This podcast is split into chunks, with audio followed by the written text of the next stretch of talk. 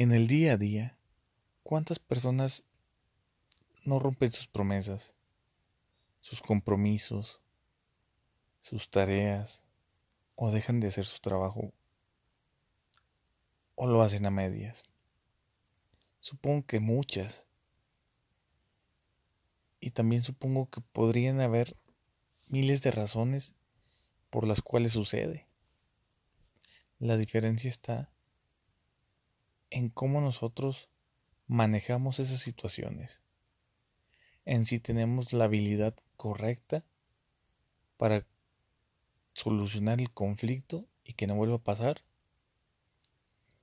sin ofender, sin humillar o sin atacar a la otra persona. Normalmente, la primera reacción que tenemos es atacar, porque nuestra mente esa persona no tiene el compromiso necesario, o no le importas, o simplemente le vale madres. Pero esa es la historia que nosotros nos contamos a, a nosotros mismos, en nuestra mente.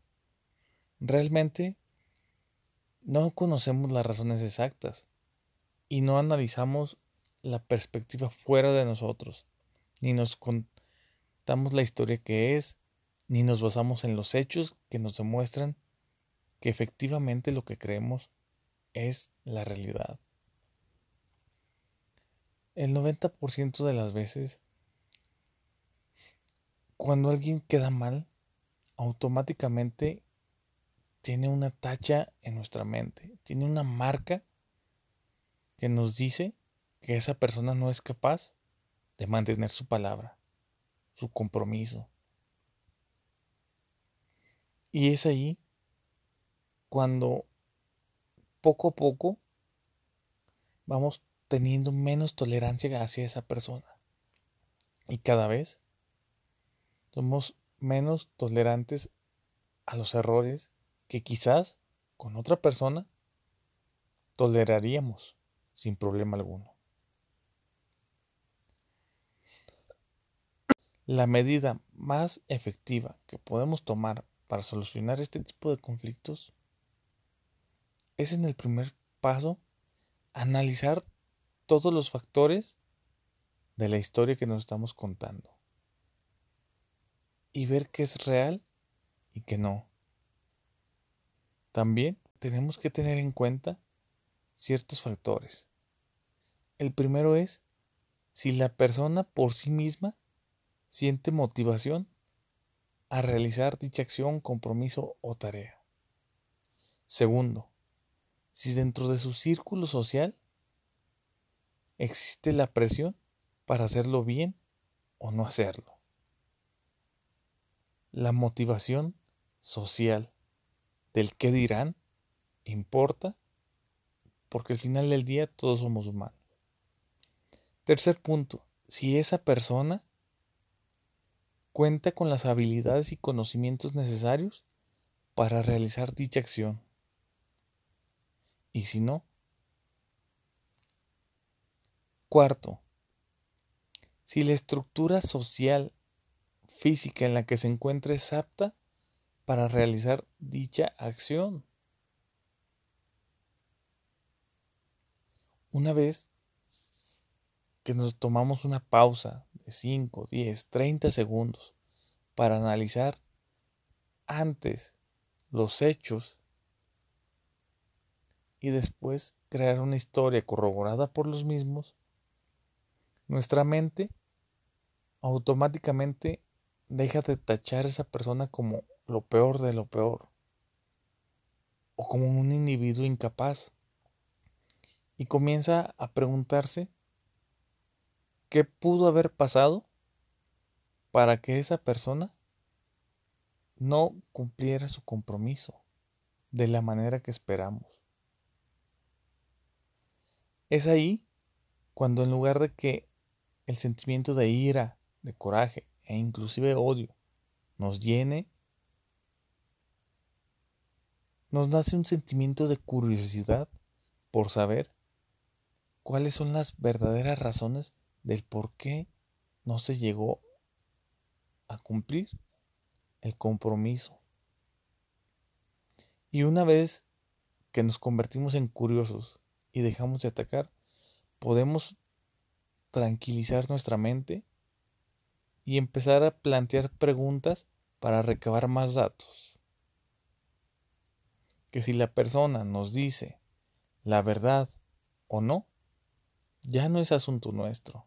Depende de ella qué tan honesto sea y qué tan inculcados tenga sus valores.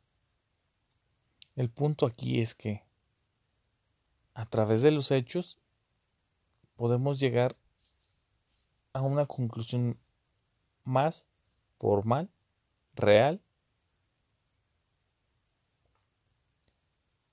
antes de tomar decisiones.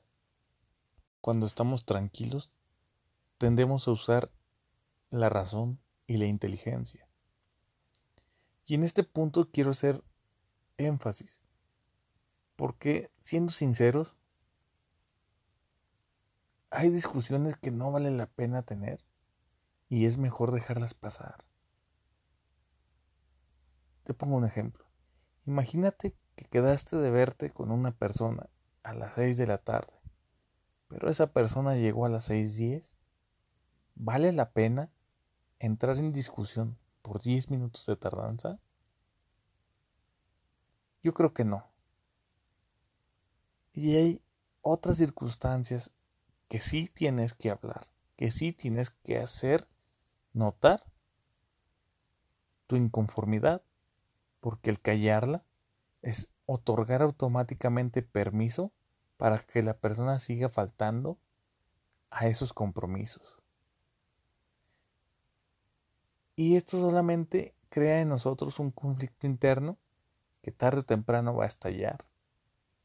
Pero la mayoría de las veces estallamos porque nos permitimos llegar hasta ese punto, cuando ya no aguantamos más, cuando estamos al borde del límite. Todo por no haber podido tomar cartas en el asunto a tiempo. Una vez que tenemos definido si vale la pena entrar en discusión para solucionar el conflicto o si es mejor dejarlo pasar, en el caso de dejarlo pasar, pues continuemos con nuestra vida normalmente. En el caso de tomar cartas en el asunto, lo primero que tenemos que hacer es manejar la situación con inteligencia, no dejando que nuestro cerebro se llene de rabia y que el oxígeno deje de llegarle por la adrenalina que esta causa, sino más bien por el contrario, estar en calma, tomar las medidas necesarias para llevar a cabo esa plática en la que mostramos inconformidades con respecto a las acciones que salieron mal o que no se hicieron o las promesas rotas o los compromisos no cumplidos. Y para llevar a cabo este enfrentamiento ante los compromisos y promesas rotos, lo primero que tenemos que hacer es analizar el comportamiento de la otra persona, porque cuando alguien nos pide hablar, nuestra primera reacción es automáticamente contarnos las peores historias y creer o decirnos a nosotros mismos que ya nos van a castigar, que ya nos van a regañar, que ya nos van a correr, que ya nos van a tratar mal o que ya nos van a echar en cara ciertas cosas. Por ende, automáticamente ponemos nuestra barrera defensiva. Y una vez que entramos en modo defensivo, no hay punto de retorno y la plática no llega a ningún lugar, porque la persona en modo defensivo no escucha, se queda callada o por el contrario comienza a atacarte. Y la finalidad no es que cada uno se ataque entre sí, es llegar a la solución del conflicto. Por ello, es necesario preparar inteligentemente el terreno. ¿Y cómo lo podemos preparar? Primero que nada, tenemos que hacer sentir segura a la otra persona. ¿Y qué es hacer sentir segura a la otra persona? Bueno, prácticamente es que la otra persona quite de su mente la sensación de que cuando se habla con ella es para algo malo, para regañarlo, para castigarlo, humillarlo, etc. Mostrarle que nuestras intenciones son las mejores y que lo único que queremos hacer es llegar a la solución de este problema de una manera pacífica. Y una vez que hacemos sentir segura a esa persona, podemos abordar del problema o la situación en torno a las promesas o compromisos cumplidos, ya sea personales, familiares, de pareja o en el trabajo. Pero siempre tenemos que guardar respeto hacia la otra persona. Esto es con el fin de no ofenderla, hacerla sentir mal, menos capaz, o que no merece tales cosas, sino por el contrario, esa persona tiene que saber que es capaz. ¿Cómo se siente con esto que le estoy diciendo? Y en torno a eso, mostrarle el objetivo de esta discusión. ¿Hacia dónde queremos llegar? ¿Cuál es el fin último? ¿Y por qué le beneficia que lleguemos a este punto y que se deje de romper esa promesa o compromiso?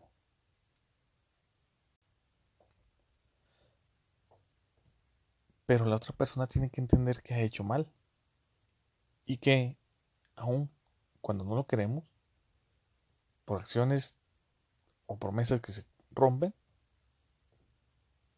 hay consecuencias. La segunda parte es que tenemos que ser empáticos, ponernos en el lugar del otro, que estará pensando. Bien, para finalizar, hagamos un breve resumen de lo que debemos hacer y lo que no. Cuando intentamos afrontar una situación de una promesa o compromiso incumplido. Lo que no tenemos que hacer es, primeramente, inventarnos historias surrealistas del por qué esa persona falló. Segundo, atacar o hacer sentir mal a la persona en base a nuestras historias. Después vamos a continuar tomando en cuenta todos los factores internos y externos de esa persona que ésta pueda tener Vamos a recabar los hechos reales del por qué falló. Luego vamos a hablar con ellos a solas en una zona segura para ellos, sin que se sientan atacados. Y vamos a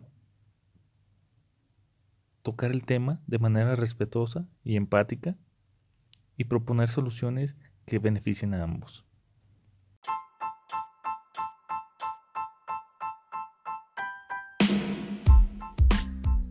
Bien, por hoy eso ha sido todo. Nos vemos en la próxima. Gracias.